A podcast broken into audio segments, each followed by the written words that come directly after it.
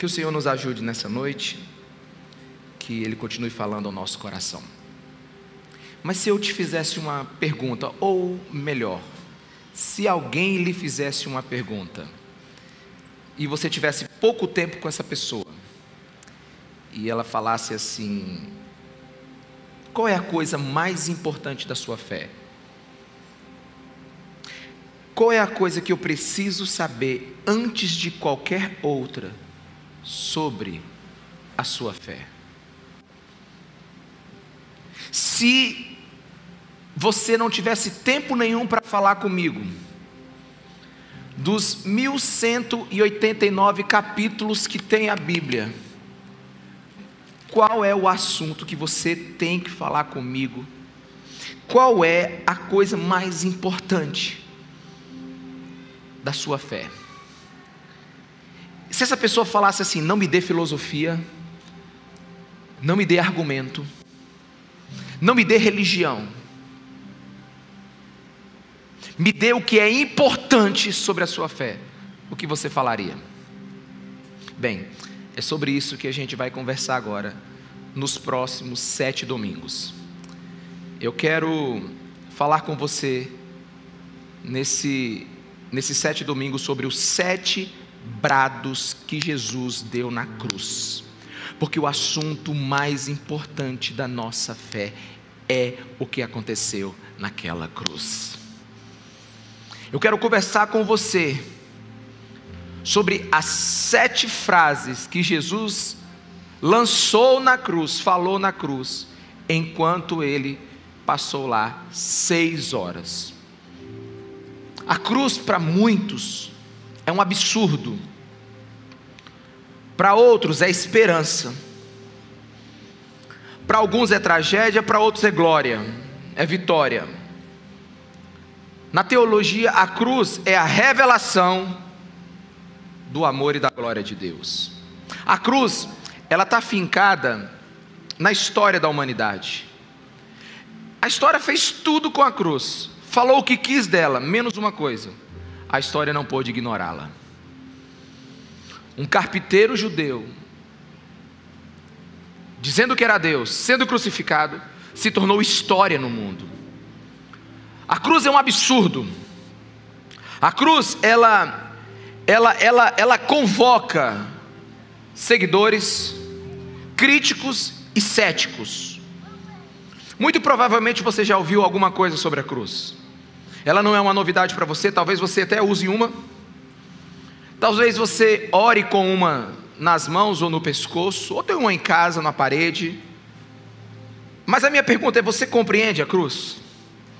O apóstolo Paulo, escrevendo a, a igreja de Corinto, ele diz que a cruz é loucura e é poder de Deus. E convenhamos, algo que é loucura e poder, a gente precisa conhecer. A gente precisa entender o que é a cruz. E tem uma coisa muito interessante: quanto menos é o seu entendimento sobre a cruz, mais superficial é o seu cristianismo mais superficial é seu cristianismo, quanto menos você entende da cruz. Eu lembro uma vez que, numa viagem que eu fui em Jerusalém, é, tinha um lugar que estava vendendo um monte de cruzes, e as cruzes lá estavam em promoção. Compre várias cruzes, né, pague né, o equivalente lá a um ou dois dólares, eu não me lembro. É, mas normalmente a cruz realmente está em promoção. Normalmente tem muita gente que não sabe o peso da cruz. Tem muita gente que não entende a cruz e vive uma vida leviana e superficial. Mas eu quero te dizer que a cruz de Jesus ela é muito cara. Ela é cara demais. Ela custou tudo para Deus. E tem muita gente nesse tempo alegando que a sua fé tem vacilado, porque tem abalado por causa do mau testemunho de muitos daqueles que se dizem evangélicos. Mas deixa eu te ensinar uma coisa aqui: nossa fraqueza não vem da, do testemunho de algumas pessoas, a nossa fraqueza vem do pouco conhecimento que a gente tem da cruz. Porque no dia que você conhecer a cruz profundamente, as suas raízes cristãs jamais serão retiradas. A gente precisa se aprofundar no que Jesus fez na cruz. Ela deve ser forte em nossa vida. E se a cruz é forte, imagine a relevância daquilo que Jesus disse, as suas últimas palavras antes de morrer. E hoje eu quero falar sobre o primeiro brado de Jesus na cruz. Está lá em Lucas 23, 34. Abra sua Bíblia. Quantos aqui trouxeram a sua Bíblia? Levanta a mão. Digital vale também. Vai, levanta a mão aí. Sabe, eu não sou tão caxias assim, não. Dá para ler a Bíblia também digital. O importante é que você leia. Isso aqui é a palavra de vida, meus irmãos. Isso aqui é a palavra para o nosso coração. Lucas 23, 34. Diz assim a palavra de Deus na versão que eu leio, que é a NVI. Contudo, Jesus dizia: Pai, perdoa-lhes, porque não sabem o que fazem. Contudo, Jesus dizia: Pai, perdoa-lhes, porque não sabem o que fazem. Espírito Santo de Deus, revela-nos o teu coração nessa noite. Muito obrigado por aquilo que o Senhor já fez hoje. Mas eu te peço agora, revela Jesus Cristo para o nosso coração e nos dá entendimento. Nos dá entendimento sobre a Sua palavra. Em nome de Jesus e para a glória dele. Amém. O escritor Lucas, aqui, ele já está acompanhando Jesus e ele está narrando a via crucis de Jesus já há um bom tempo. Jesus foi preso, foi lançado para Anás, Caifás, passou a noite inteira sendo jogado para um líder religioso e outro. E então ele é apresentado a Pilatos, ele,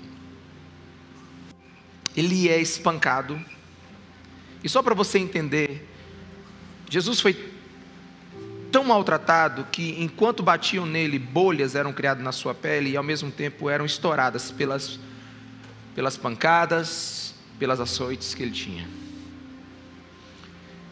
Colocaram uma, uma coroa sobre sua cabeça, rasgou seu crânio, e ele foi julgado. um julgamento fajuto, injusto, nem judicial foi. E agora ele está carregando a sua cruz, uma cruz pesadíssima, todo machucado, ensanguentado, desfigurado, então ele é pregado. E Lucas, na hora de expressar a primeira frase que Jesus fala na cruz, Lucas diz assim, ó: "Todavia, contudo", Jesus dizia: esse, esse, esse contudo tem muito a nos dizer. É como se Lucas estivesse falando assim: Jesus está demonstrando uma divergência de ideia. Ele não está reagindo como ele deveria reagir, ou melhor, da forma como os outros reagiam na cruz, Jesus não está reagindo. Apesar do que está acontecendo, o Filho de Deus não está dando a resposta esperada que todos queriam ou pelo menos aguardavam. E o cenário é um cenário muito rude. O cenário é um cenário muito, muito maldoso, muito cheio de ódio. Se você começar comigo em Mateus 27, a partir do versículo 39, você vai, vai perceber que os observadores, passando pela crucificação, olhando Jesus, diziam assim: Você que destrói o templo e reedifica em três dias, salve-se, desce daí se é o Filho de Deus. Desça da cruz se você é o Senhor. Desça da cruz se você diz quem é que você é. Então as pessoas estão, né, fazendo um caso com Jesus, estão zombando dele. Mas não é só ele, também os mestres religiosos. Os mestres religiosos, os sacerdotes, os mestres da lei, zombavam dele dizendo: salvou os outros, mas não é capaz de salvar a si mesmo. E é o rei de Israel, desça da cruz e creremos nele. Ele confiou em Deus, que Deus o salve agora, se dele tem compaixão, pois disse: Sou filho de Deus. Os próprios religiosos estão tirando escárnio de Jesus. E se você ler Lucas 23, 39, até o ladrão que está sendo crucificado com ele, que merecia o castigo, dizia assim: Você não é Cristo? Salve a si mesmo. E depois me salve. Então, o ambiente é um ambiente nocivo. O ambiente é um ambiente humilhante. Jesus está sofrendo. E se você fazer um resgate dos atos de Jesus, em João capítulo 8, Jesus evitou que uma mulher fosse apedrejada, ela sendo pega em flagrante adultério. Agora estão apedrejando Jesus com palavras e ele está calado. Quantos me entendem? Diga amém. E eu gosto muito de um teólogo que ele diz o seguinte: como é que pode existir uma humanidade que zomba de um moribundo? O cara está desfigurado, está sangrando, ele já vai morrer. Como é que pode ter uma humanidade ainda que chega ao ponto de zombar de um corpo que está quase morto, pendurado numa cruz? E esse teólogo diz assim: verdadeiramente Jesus precisava nos salvar, porque alguma coisa muito errada estava com a humanidade. Que tipo de pessoa se divertiria com uma pessoa que está prestes a morrer de dor e angústia? Então Jesus ele confundia. Contudo, Jesus dizia: Pai, perdoa-lhes. Sabe, os, os romanos eles usavam a cruz como instrumento de domínio, mais ou menos como os Estados Unidos faz hoje com a sua força bélica, com a bomba atômica e tantos outros né, recursos tecnológicos que ele tem na área da guerra. Então os romanos usavam a cruz como um símbolo de domínio, porque os gemidos de uma pessoa crucificada durava, horas, e pasme o que eu vou te dizer, até dias. Uma pessoa poderia ficar crucificada por dias, porque a cruz ela não matava é, indo a algum órgão vital, ela não perfurava um órgão vital. A cruz ela sangrava, ela executava lentamente. A cruz torturava. E os gemidos das pessoas que ficavam na cruz eram vistos por todos durante horas e dias e ficavam meses na sua consciência.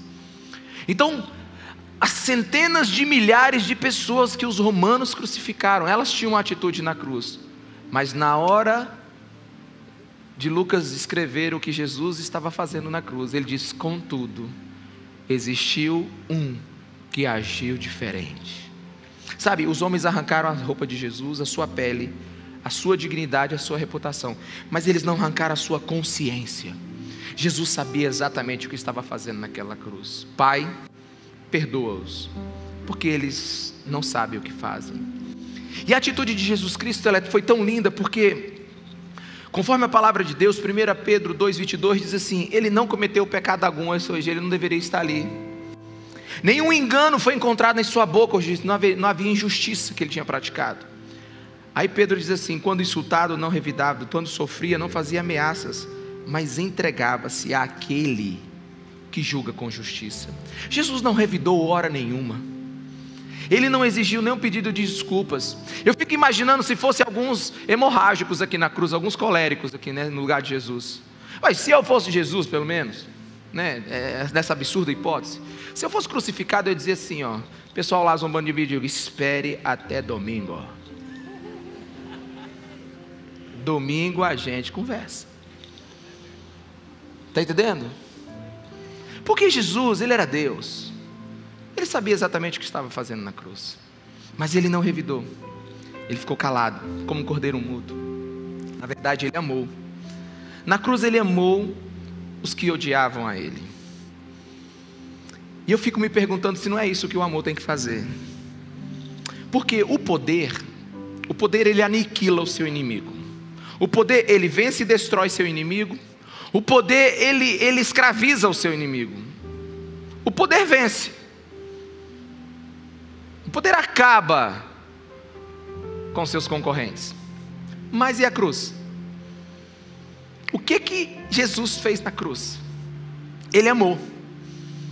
E a cruz me disse que se o poder aniquila, o amor abraça. O que que o amor faz com seu inimigo? Perdoa. O que que o amor faz com o seu inimigo? Ama! O que o amor faz com aquele que dá as costas? Vai lá e vai atrás dele. E, e, e se você analisar tudo isso que eu estou te contando agora e você conseguir ver na sua mente, como é que pode Jesus amar esse tipo de gente? Se você entrar agora na internet, no Google, e botar um nome assim, Jesus, ele está nas top 10 palavras mais buscadas e conhecidas da história humana. Jesus, Pelé, Coca-Cola, né? Tá ali nessas top 10. Todo mundo sabe da fama de Jesus. Aliás, Jesus é famoso no mundo todo. Mas nem todo mundo conhece Jesus. Jesus é a pessoa mais famosa, menos conhecida que eu conheço. Porque quando você analisa as palavras de Jesus, os ensinos de Jesus e a reação de Jesus na cruz, na hora da sua morte, porque essas palavras, elas não foram ditas dentro de um escritório sofisticado, elas não foram ditas numa poltrona, né, numa cadeira de balanço, e nem foram ditas num culto confortável como esse. Ele estava pregado numa cruz sendo humilhado, sem ar e sem forças, e ainda amou. A gente precisa parar um pouco e pensar em Jesus Cristo. Se você está aqui hoje nessa igreja, ou se você que está me assistindo na internet, como está agora todo o projeto Resgate e tantos outros irmãos que param nesse tempo para nos assistir, se você está me ouvindo ou está numa igreja, é porque você acredita num Deus. A minha pergunta: você conhece o Deus que você está frequentando o lugar? Você conhece o Deus que é proclamado no lugar que você frequenta? Você sabe por que nós cantamos aqui do início do culto até o final sobre honra e glória a Jesus Cristo de Nazaré? Porque Ele é digno, porque culto é isso, culto não é para mim, culto é para Deus, culto é o lugar onde eu reverencio aquele que é maior, o Criador de todas as coisas. Você não vem para o culto para resolver um problema seu, você vem para o culto para adorar o Deus que te salvou. A minha pergunta é se você conhece esse Deus, se você tem noção do que você está fazendo aqui. Porque só tem adoração se tem entendimento. Só tem adoração se você conhece o que o seu Deus fez por você. E, e Jesus na cruz, ninguém amou como ele amou. Ele foi ao extremo do amor, no extremo da indignidade. Porque se você pensar comigo, vamos analisar comigo agora. Quantas pessoas foram crucificadas no dia de Jesus? Três. Ele e dois criminosos. Você consegue, você consegue ver aqui os dois criminosos sendo, sendo levados para a cruz? Eles travando os pés e os, e os soldados empurrando, dando porretada neles, sabe? Dizendo, vai vagabundo, vai para a cruz empurrando, e o cara se segurando aqui, você consegue ver, sabe? E, e, fazendo ele deitar, e puxando o braço dele, segurando, e na primeira martelada, no primeiro cravo, ele dá um grito de desespero, porque sua pele é rasgada, sabe? Seus nervos são estourados, os seus ossos são quebrados, então ele fica no desespero e começa a xingar aqueles ladrões, e começa, sabe, a, a ser um, uma pessoa que completamente descontrolada, ele, ele, ele amaldiçoa quem está na tua frente. Esses são os ladrões que foram para a cruz. Eles não queriam ser mortos. Mas então crucifica os dois. Aí então todos os soldados agora vai pegar o líder da gangue. líder da gangue, Jesus Cristo está tocando o terror em Jerusalém. Né? O próprio Pilatos diz: lavou as mãos, ó, esse cara aqui eu não vou mexer com ele, ó, você faz o que quiser. Roma já declarou que ele não é pessoa né, boa, não é pessoa bem-vinda, sabe? Os religiosos têm ódio dele, sabe? A igreja está, sabe? A religião judaica está apavorada, o negócio está bagunçando. Eles vão pegar o líder da gangue agora. Então todos os soldados vão para cima de Jesus, e na hora que eles pegam Jesus, eles não percebem nenhuma resistência. Ele não trava seus pés. Ele não faz nenhum esforço. Penso eu aqui que se não crucificasse ele, ele mesmo dava um jeito de se autocrucificar. Sabe, de todas as crucificações romanas, essa foi a crucificação mais fácil de todas. A, a Bíblia disse que não tem resistência alguma. Ele poderia gritar, mas não gritou. Ele poderia chamar os anjos, mas não chamou. Ele poderia dizer só o eu sou está aqui e o pau quebrar. Não sobrar ninguém, mas ele foi calado. Nunca foi tão fácil no Império Romano crucificar um homem. Na narrativa bíblica não há fuga, não há resistência, sabe? Não há nada nos evangelhos, simplesmente há uma declaração de Lucas. Todavia, Jesus disse: Pai, perdoa, porque eles não sabem o que estão fazendo. É um contrassenso do que está acontecendo aqui. E eu aprendo com essa declaração de Jesus muito mais. A declaração de Jesus revela uma testemunha muito mais importante, que estava vendo todo aquele cenário. Não era a mãe de Jesus, que estava aos seus pés chorando. Não era João, o discípulo amado, que não largou Jesus. Mas Jesus disse assim: Pai, perdoa-os, porque eles não sabem o que fazem. Jesus aqui revela que existe um Deus Pai no céu vendo tudo aquilo acontecer. E eu não sei se você compreende isso, qual é a mente humana que vai compreender? Deus não fazia parte do evento, é o evento que fazia parte de Deus, porque todas as coisas estão nele. E Deus está calado. Deus está calado. Havia um Deus, o Deus Filho, que estava morrendo numa cruz, e havia um Deus, um Deus Pai, que estava em algum lugar do cosmo da existência espiritual que não fazia nada, eu não entendo isso. Há muito mais do que a gente pode compreender, há muito mais do que a gente pode andar nas palavras de Jesus. Nós estamos verdadeiramente em estradas inexploradas. Porque a pergunta que eu faço é por que, que Deus não reagiu? É por que, que Jesus não reagiu? Qual foi a força que pregou Jesus naquela cruz e não fez ele sair de lá? Qual o poder que segurou a mão de Deus para não acabar com, esses, com essas criaturas egocêntricas que se acham donos da verdade, que é o ser humano? O filho está morrendo num teatro de horror e o pai está olhando tudo.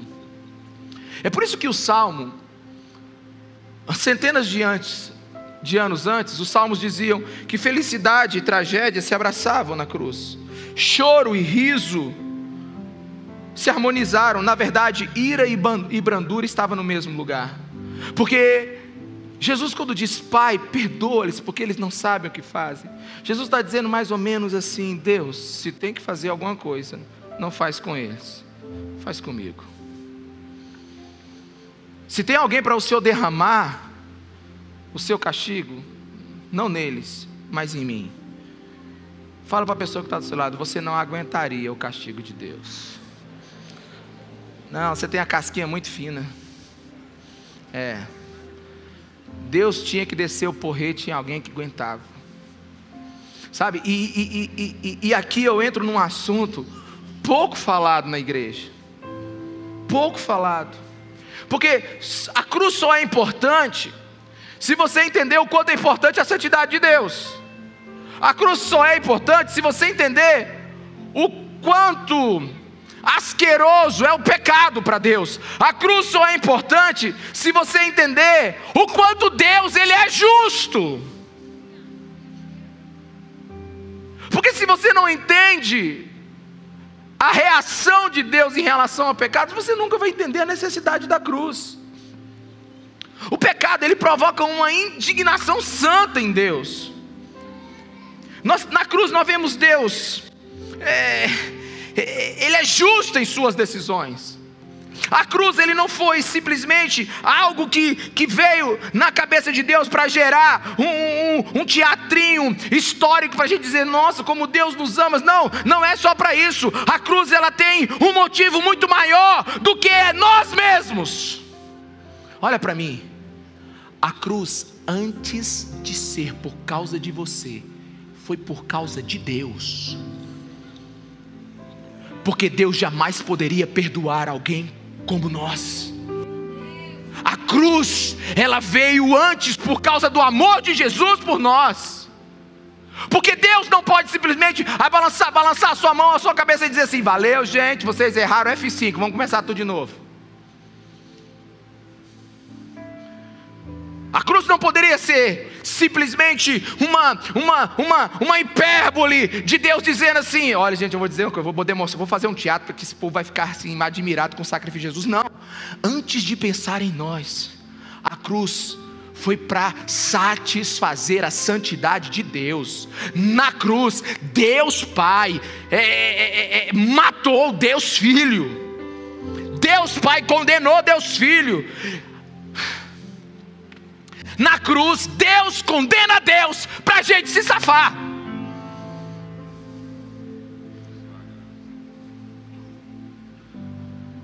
Na cruz, a trindade se divide. Eu sei lá como é que isso aconteceu.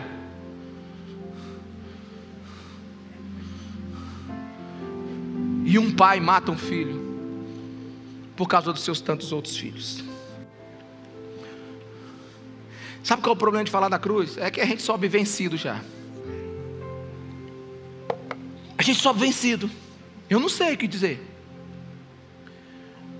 Deus, perdoa, porque ele não sabe o que faz. Gente, será que Judas não sabia o que estava fazendo? Será que os soldados romanos não sabiam o que estava fazendo? Será que Pilatos não sabia que estava condenando o inocente? Pessoas não sabiam o que estava acontecendo naquilo ali? Mas, mas, gente, deixa eu te falar, o pecado cega. O pecado cega.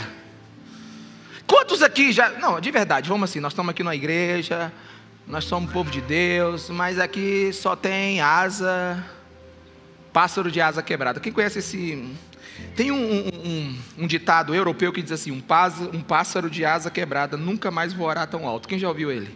Né? Quase ninguém, porque é europeu, né? Pois é, mas um pássaro de asa quebrada nunca mais voará tão alto. Só que tem um problema. O problema é que no reino de Deus só tem pássaro de asa quebrada. No reino de Deus só tem gente. Quantos aqui, de verdade, de verdade, assim, um, um minuto de honestidade verdadeira. Quantos aqui, quando falaram assim, fizeram aquele pecado e falaram assim: Meu Deus, como é que eu fiz aquilo? Quantos? Quantos aqui? Eu já sou primeiro, estou levantando a mão aqui. Como é que eu fiz aquilo? Não, de verdade, você fala assim: Como é que no momento. Será, será que, assim, meu QI foi embora? Eu vi um animal? Os meus instintos falaram mais do que minha inteligência. Tipo assim, bicho, como é que eu fiz aquela merda? Não, quantos aqui? Se tu, tu pudesse voltar assim cinco segundos, amém? Uh, seria um alívio, né? Mas não deu. Sabe por quê? Porque o pecado ele cega. E Jesus sabe disso. E é interessante que na cruz Estava oculto tudo o que estava acontecendo lá. Na cruz, presta atenção. É, onde, como é que nasceu o pecado? O pecado nasceu quando o homem se torna Deus sobre si mesmo, né? Retira Deus do centro da sua vida e ele mesmo deseja controlá-lo. Foi aí que o pecado nasceu. E quando é que a salvação nasceu? É quando Deus se torna homem e morre no lugar do homem. O pecado nasce quando o homem quer ser Deus de si mesmo. E a salvação nasce quando Deus encarna como homem e morre e se coloca no seu lugar.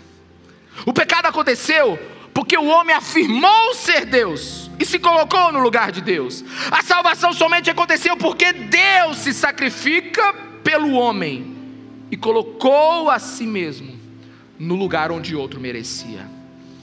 A cruz é o lugar onde Deus ataca a si mesmo para livrar aqueles que o amam. Na verdade, a cruz é a manifestação do coração de Deus. Você já percebeu que o amor é ilógico? O amor, o amor não tem lógica. Quantos aqui têm filhos? Ok, muito bem. Teus filhos estão amarrados num, num trem, no trilho de um trem e o trem está vindo. Só que eles estão amarrados assim com adamantium.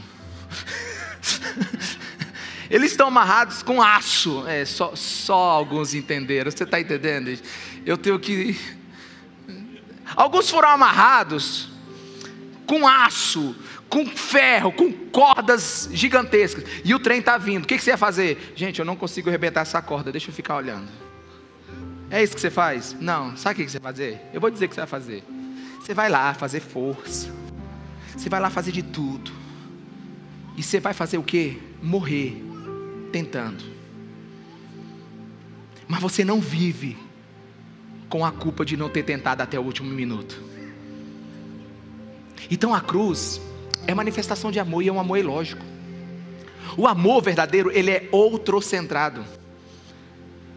Ele não é egocêntrico, ele é outrocêntrico. Ele coloca o outro no lugar dele. É, o amor é tão ilógico que na hora de Jesus abrir a boca, ele já foi açoitado a noite inteira.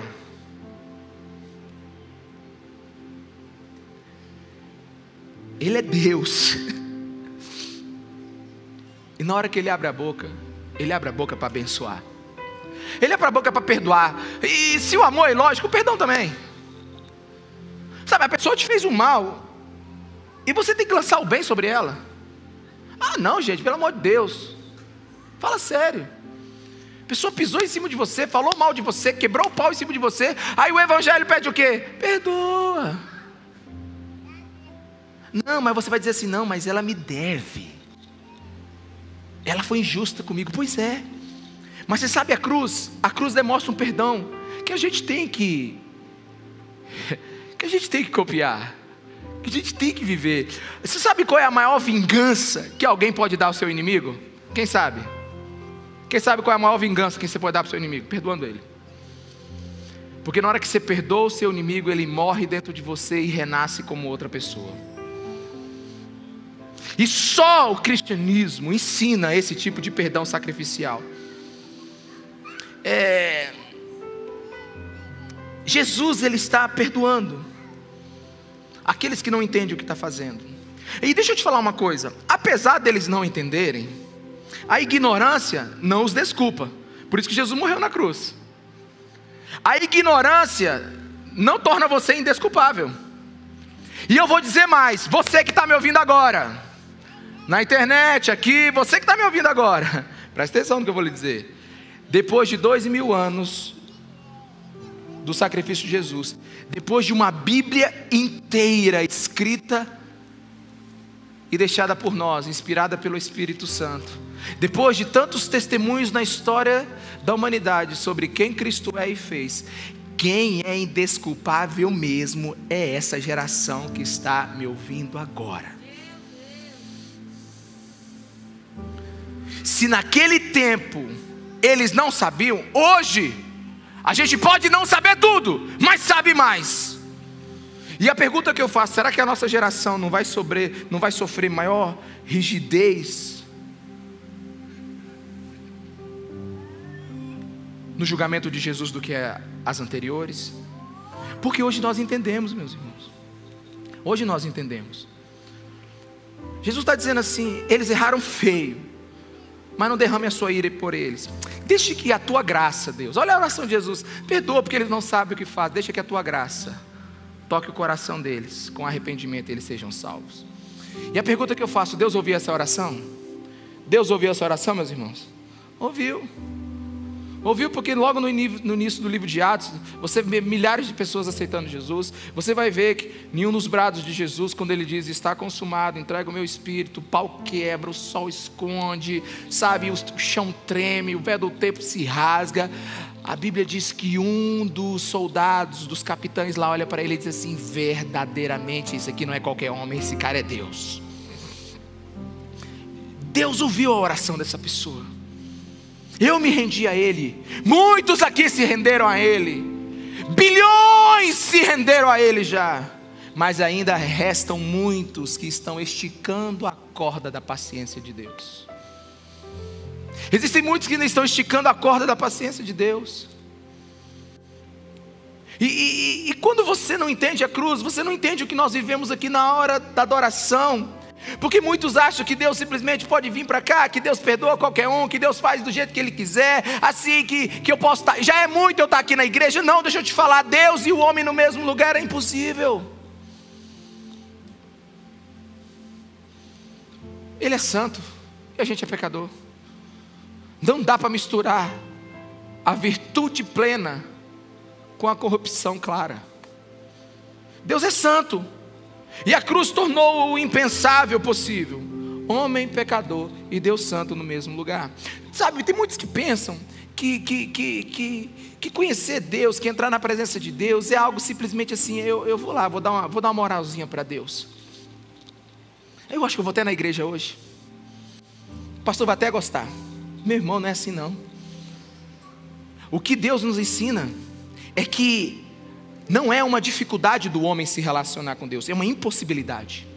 Depois de Gênesis capítulo 3, o homem se separou de Deus de tal maneira que ele começou a gritar pela presença dele em Gênesis capítulo 5. O homem só se afastou de Deus, o homem só foi para longe de Deus. Não existe esse negócio de eu acho que eu vou dar uma chance para Deus agora. Não.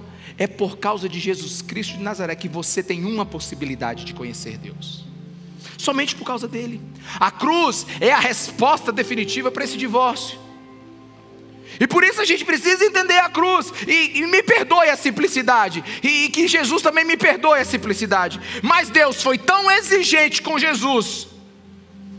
Que a parte fácil ficou para nós.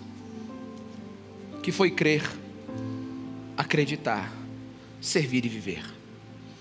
Deus foi tão exigente com Jesus porque ele não exigiu só perfeição de atos, ele exigiu perfeição de pensamentos, ele exigiu perfeição de propósito. Porque quando Jesus Cristo morreu naquela cruz, todos os outros sacrifícios cessaram, porque Deus foi satisfeito na sua justiça.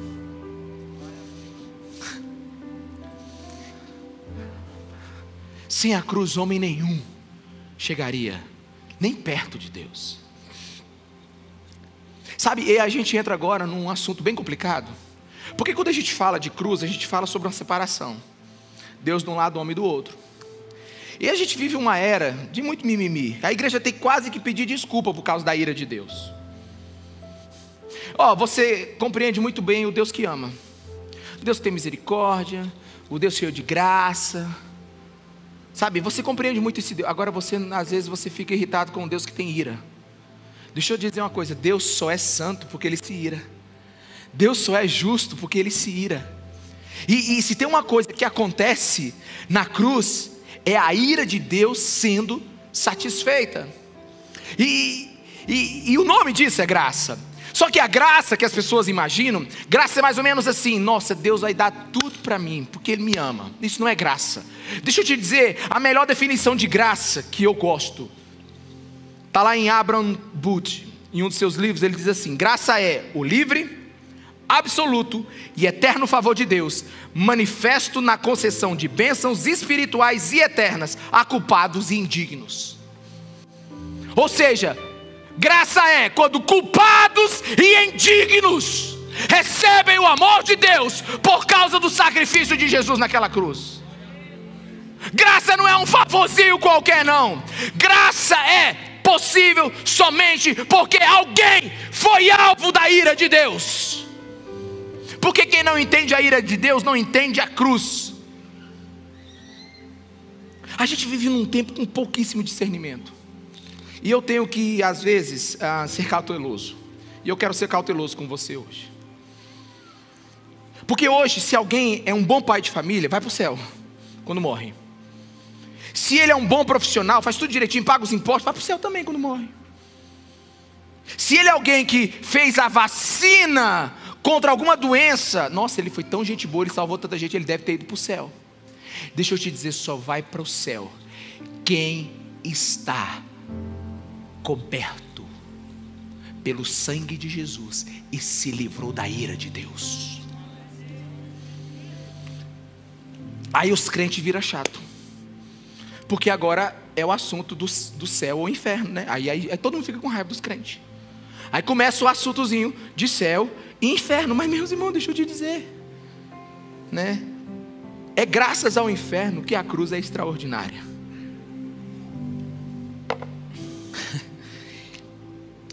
É o seu oposto que torna a cruz tão extraordinária.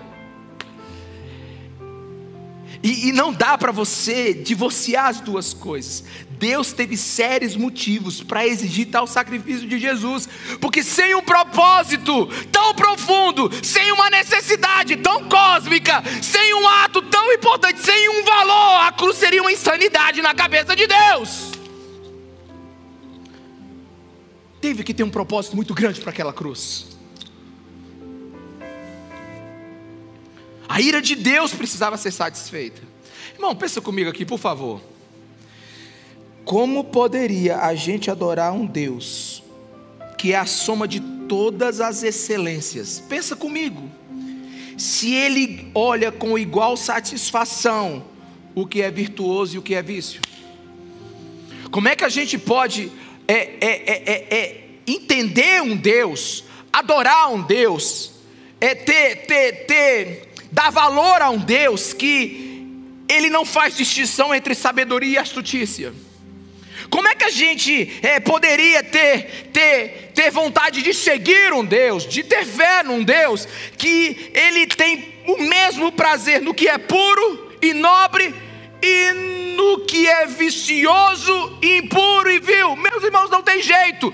Deus precisa manifestar a sua justiça odiando algo e amando o outro. E essa é uma das dificuldades que a gente tem.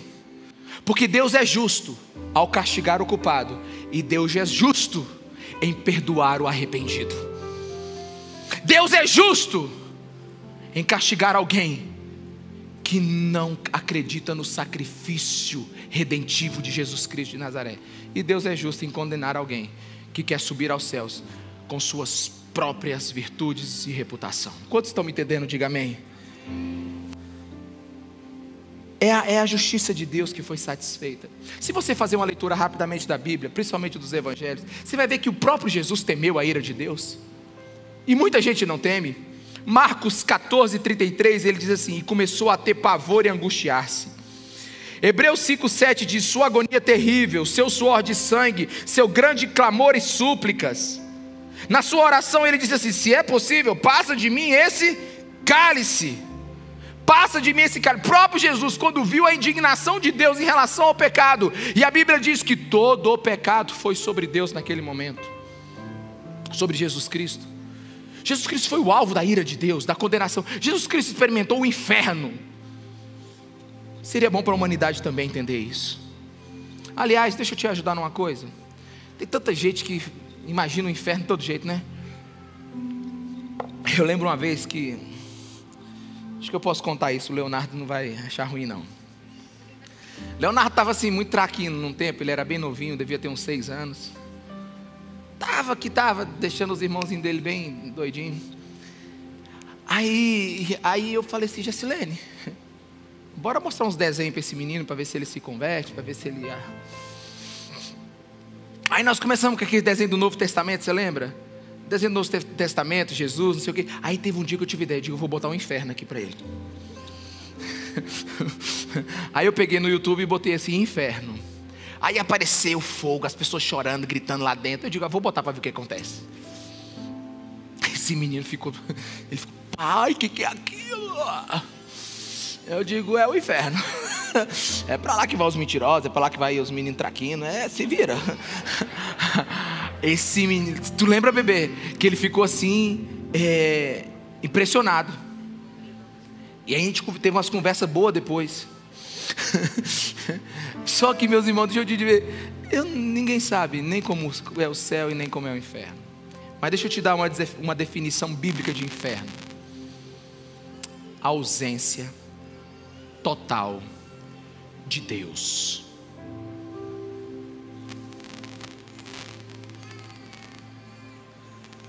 Quem está acompanhando agora, depois que as tropas americanas saíram do Oriente Médio, quem está acompanhando? Pois é, ainda tem Deus ali em algum lugar. Inferno é a ausência absoluta de Deus num lugar. Agora, como ele vai ser, eu não sei. E só tem um jeito para não existir o inferno. Era que todos amassem a Deus. Mas não é assim. Porque você que está me ouvindo e está aí na internet também, você tem escolha. Vocês têm escolhas. Se todos os homens amassem a Deus e desejassem a sua presença, não precisaria do inferno. Mas não é bem assim. Tem um livro chamado O Grande Abismo, de C.S. Lewis. C.S. Lewis ele sempre conta verdades bíblicas através de histórias fantásticas. E aí tem um pessoal dentro de um ônibus, e aí um pessoal vê o inferno, um pessoal vê o céu. É muito interessante o livro O Grande Abismo. E tem um trecho desse livro que é pura verdade bíblica. Ele diz o seguinte: só há duas pessoas, duas espécies de, de pessoas no final. Os que dizem a Deus, seja feita a tua vontade, e aqueles a quem Deus diz, a tua vontade seja feita. Vou repetir. Só há duas espécies de pessoas no final: os que dizem a Deus, seja feita a tua vontade, e aqueles a quem Deus diz, a tua vontade seja feita. Todos os que estão no inferno é porque escolheram. Sem essa escolha não haveria inferno. Porque alma alguma que desejar sincera e constantemente a alegria irá perdê-la. É assim você quer viver uma vida sem Deus aqui na terra? Você não quer Deus de jeito nenhum? Deus vai respeitar a tua vontade. Ele vai deixar você ir para um lugar onde ele nunca mais na eternidade vai aparecer. Como é vai ser lá? Pense, se essa terra já é difícil com Deus aqui, com o Espírito Santo. Mas eu não quero que você pense é, de uma forma superficial. Você vai conseguir viver sem Deus? Agostinho ele fez uma, uma proposta, uma experiência no tempo que ele ensinava. Ele disse assim: Deus te chama para um negócio e lhe faz uma proposta. Eu lhe darei o que você pedir: prazer, poder, honra, fortuna, liberdade e até uma paz de consciência. Mas só que nunca mais ou nunca você verá o meu rosto. E Agostinho então trabalha toda essa proposta. No início ela parece tentadora, mas jamais você vai olhar Jesus Cristo. Você conseguiria viver sem Ele? Você conseguiria viver sem Deus? Porque é claro que Jesus viveria sem você. Jesus não precisa de você. Sabe, a gente faz uma coisa aqui na igreja que não é muito bíblica. Vem aceitar Jesus, tipo assim. Jesus está aqui, carente, e diz assim: Quem me quer? Alguém me quer? Não, não é isso. A pergunta é se você consegue viver sem Ele, porque Ele vive sem você. Ele é Deus, e o primeiro atributo de Deus é a solidão de Deus. Deus é Deus sozinho, Deus é pleno, Deus é pronto e acabado, virtuoso, Ele nem melhora, nem piora, nem cansa nem soa nada. Deus é perfeito em tudo que faz, Ele é a excelência de tudo aquilo que é completo. Ele é Deus. A pergunta é se você consegue ficar sem Ele. Porque Jesus poderia, mas não quis. Jesus não quis, e até porque, porque a história bíblica é a história de um relacionamento. A história bíblica é a história de um casamento. Pai, perdoa porque eles não sabem o que fazem. Esse povo aqui não está entendendo. Olha, eles, eles deveriam estar tá fazendo a coisa, mas não estão fazendo outra. Mas eles vão entender. Pai, perdoa-lhes, perdoa-lhes, vem sobre mim e deixa eles livres. Pai, perdoa-lhes, vem sobre mim. Eu aguento a tua pancada, eu vou ser o sacrifício. E o Senhor conversa com ele, com o teu espírito. É isso que Jesus está fazendo. Dando tempo para a gente entender as coisas. Mas a, a, a, o enredo bíblico o enredo sobre um casamento. Ah, e eu fiz muito casamento. E casamento é um negócio extraordinário. Você já viu a tensão emocional entre o noivo e a noiva? Quem lembra do seu casamento? Não, eu lembro quando eu fui casar. Esse aqui quase morreu. Não, literalmente, ele quase morreu. Eu pensei que ele ia dar um treco, esse menino. Né? Mas eu lembro do meu casamento. Não vou falar dos outros, não, vou falar de mim mesmo. Aí eu estou lá no meu casamento. Aí chama, né? A música do. Irmãos, eu travei. Eu sorri assim e eu travei. Travei, travei, acabou. Eu só fui destravar depois de uns 15 minutos. Eu travei, eu não sabia o que eu pensava, eu estava confuso, eu estava completamente assim, sabe? Eu estava assim, meu Deus do céu, o que, que é isso que está acontecendo? Eu podia estar tá mexendo a mão, eu podia estar. Tá, meu Deus, eu estou acabando com a filmagem. E eu, eu não conseguia, eu estava travado. E, e, sabe, eu cheguei lá na frente. Eu lembro no casamento do antes, que ele andou assim, ele entrava assim, oh, ele entrou assim, com as pernas abertas assim, foi uma coisa horrível. Eu não sei como é que ele enxerga o casamento, irmão. Ele não está aqui, não, né? Tá bom. Né? Que coisa horrível aquele homem entrando no casamento. O casamento faz essas coisas. Aí eu lembro que na hora que, que fecharam a porta, né, fizeram uma, né, uma, uma, uma cortina, aí na hora que abriram, aí eu vi a Jacilene entrando. Sabe, todas as promessas que o homem faz, tipo assim, eu sou homem, eu não choro, vou esperar ela aqui decentemente, vou empinar meu peito. Na hora que a mulher aparece lá, ele. Deus, a coisa mais linda do mundo. E você já viu a noiva entrando? Graças a Deus que tem um buquê. Mas tu já viu os buquês? Eu não sei se tu tivesse buquê, o que, seria da noiva? Ela não tem bolso. Eu não sei como é que a noiva faria. Porque é um momento de tanta tensão, é um momento de tanta emoção. E por que, que eu estou te falando isso? Porque agora eu quero falar aos, aos, aos críticos de plantão aos religiosos de plantão. Tem muito teólogo que diz assim: nossa, cara, essa sua mensagem está com excesso de sentimento. Essa sua mensagem está com, tá com uma, uma, uma, uma, uma, uma, um convencimento através do sentimento. Você está forçando a barra. Deixa eu te dizer, meu irmão, eu tenho certeza que não tem sentimento suficiente nessa mensagem que valeria a cruz de Cristo. Eu tenho é certeza que há pouco envolvimento emocional com o que Jesus Cristo fez. Há pouca, sabe, a escassez de reação quanto ao que Cristo fez naquela cruz.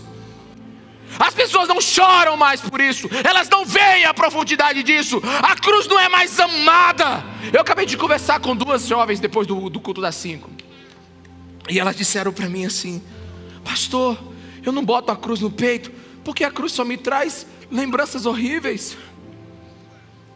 É um cemitério a cruz. Eu digo, não entendeu, foi nada. Não é. A cruz é a declaração de um Deus que te ama. Ele foi rasgado, crucificado por você. Ele é a centralidade da nossa fé. Ele é o motivo pelo qual a gente existe. Tem que ser apaixonado pela cruz, sim. E eu queria que você ficasse de pé. Que eu quero terminar a mensagem dizendo para você que onde a cruz não é levada a sério, preste atenção, aonde a cruz não é levada a sério, o pecado ciranda. Fala para a pessoa que está do seu lado. Quando o pecado não é levado a sério, é porque não entendeu a cruz. A irreflexão sobre a cruz gera um povo que não vive em santidade. Eu queria que você raciocinasse. Aleluia? Eu queria que você raciocinasse comigo aqui agora, rapidamente do que nós falamos até agora. Pensa nesse absurdo. Estou falando de um Deus que morre. Um Deus que morre. Nenhuma outra religião do mundo, Deus morre. Ou Deus mata, ou exige a morte de algo para ele ficar feliz com você. Quantos me entendem? Nenhuma outra. Principalmente as religiões monoteístas, que tem um só Deus. Eu não sou cristão por mordinha e nem sou cristão por por herança familiar. Quando eu tinha assim uns 18 anos, eu falei, eu quero entender esse negócio de ser crente. E eu comecei a estudar as outras religiões, principalmente as monoteístas, de um só Deus. E racionalmente, presta atenção, racionalmente, eu coloco sobre uma mesa as principais religiões do mundo e analiso os valores e a ética de cada uma delas. Na minha cabeça eu falei assim: não quero outro Deus que não seja um Deus que morreu por mim por amor. Racionalmente. Mas mais do que isso, você sabe o que, que acontece aqui agora? É um discernimento no espírito do que o que eu estou falando para você é verdade. Muitos de vocês agora não acreditam só porque está escrito na Bíblia. Porque até porque fato histórico não pode ser provado novamente. Você só pode provar aquilo que é científico. A história não é científica, a história é um fato. Você não pode repeti-lo, você não pode criar um ambiente para que ele aconteça novamente. Nós cremos, pela fé, que o que está escrito nesse livro é verdade. Quantos aqui estão comigo? Diga amém. E a minha pergunta é: você entendeu a cruz de Cristo então? Você entende a profundidade disso? Porque a cruz mudou tudo. A cruz, ela alterou todo o universo. É, lá no céu agora, conforme declara o livro de Apocalipse, existe duas imperfeições no céu: as mãos furadas de Jesus e o lado direito dele transpassado. A cruz, ela alterou até o céu. Quantos me entendem aqui, amém? E o que eu quero dizer com isso? Eu quero te dizer que ela é uma declaração que a igreja precisa entender. Porque o Cristo que você vai encontrar lá no céu é um Cristo com marca de crucificação. Na África, não sei exatamente datar para você quando isso aconteceu, uma cabana pegou fogo, os pais morreram e o homem entrou. E, e, e, e mesmo pegando fogo tudo, ele queimando as suas mãos, braços, isso é verdade, ele tirou um bebê de lá. Ele teve queimaduras sérias em todos os seus braços. E nessa tribo, lá na África, quando pai e mãe de uma criança morriam, eles faziam uma assembleia para poder escolher quem seria a pessoa que queria cuidar daquela criança. E aí nessa assembleia foram separados duas famílias. Uma família muito bem, assim, do ponto de vista financeiro, em relação a toda a, a, a tribo. E outra família de um homem que já era casado e tinha muitos filhos e poderia cuidar bem da criança porque ele era muito experiente, enfim. As pessoas entenderam que a criança estaria numa boa família. E os, e os líderes da tribo estão lá discutindo, discutindo, discutindo quem vai ficar, quem vai ficar com o outro. E de repente todo mundo fica em silêncio e um homem enfaixado, dedos, mãos, braço, antebraço, entra na assembleia e diz assim: Essa criança tem que ficar comigo. E todos perguntam por quê? Porque eu me envolvi e me provei, e provei o meu amor por ela salvando. Essa assembleia parou. E você acha quem elas escolheram para cuidar dessa criança? Quem tem marcas que ama. Eu adoro um Deus que tem marcas, que me amou. Eu presto culto a um Deus que não é um Deus grego ou um Deus do Olimpo.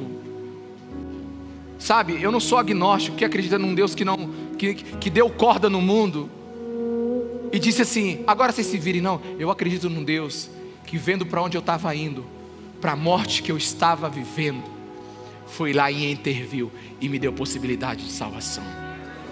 Deixa eu te dizer, a boa teologia ensina que na cruz a morte de Cristo matou a morte. A morte morreu na morte de Cristo. Jesus é o nosso Senhor e o nosso Salvador. Jesus é aquele que poderia ter feito qualquer coisa na cruz, mas perdoou os nossos pecados.